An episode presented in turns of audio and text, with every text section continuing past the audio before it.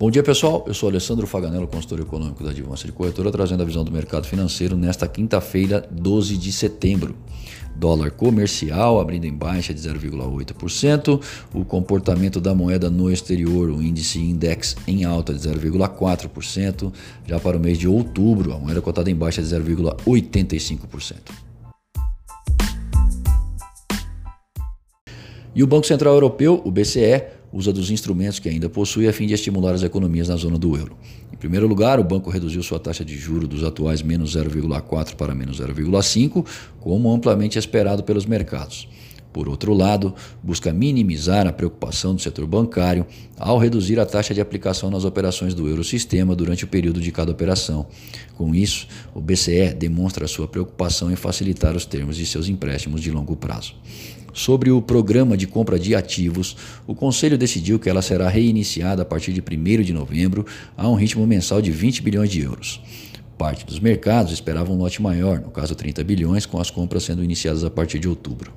A instituição busca que as perspectivas de inflação convirjam para um nível próximo, mas abaixo de 2%.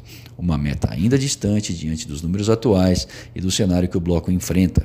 Inflação baixa, Alemanha sinalizando recessão, produção industrial caindo, mas ao menos algo está sendo feito na tentativa de modificar esse quadro, o que é importante. O presidente do BCE, Mário Draghi, fala na abertura dos negócios.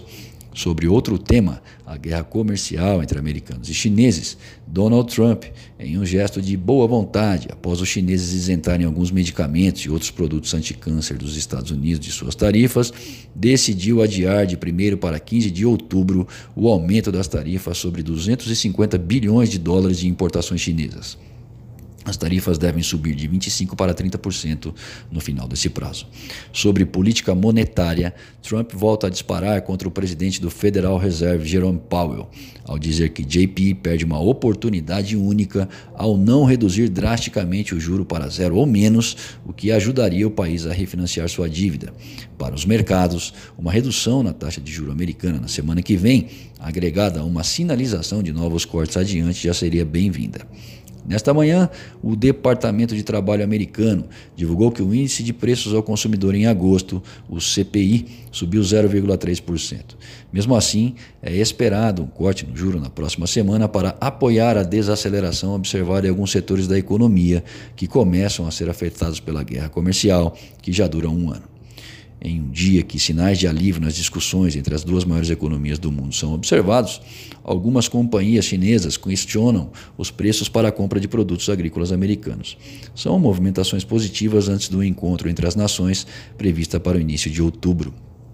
Voltando aos Estados Unidos, os pedidos de auxílio-desemprego caíram na semana passada, indo a 204 mil, apontando que o mercado de trabalho continua forte, apesar da desaceleração no crescimento do emprego.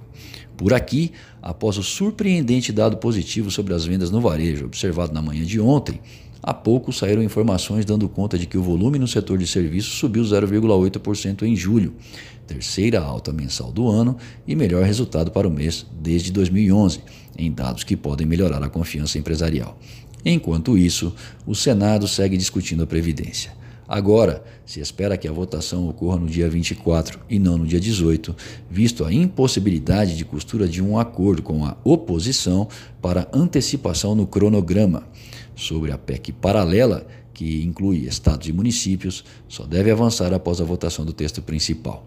O BCB segue com seu programa de venda de dólares à vista e swaps reversos.